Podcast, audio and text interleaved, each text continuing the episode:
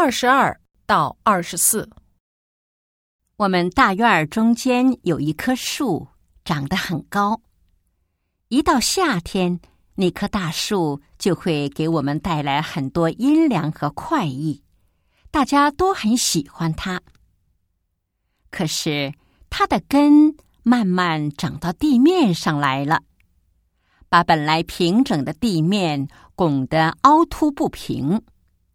一些老人走路时还会因此摔倒。于是居民们召开会议商量，以后决定砍去这棵大树。我因为工作太忙，同时又觉得为这种事开会太浪费时间，就没去，也没有表态。今天下班回家时，看到被砍倒的大树横在地上。树叶落了一地，心里很不是滋味儿。虽说砍树是为了居民的安全，可要知道它是一棵高大漂亮的树啊！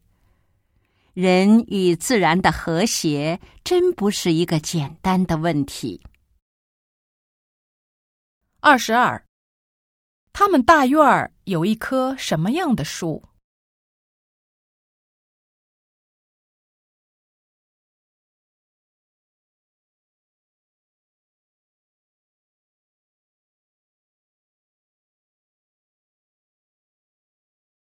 二十三，为什么要砍树？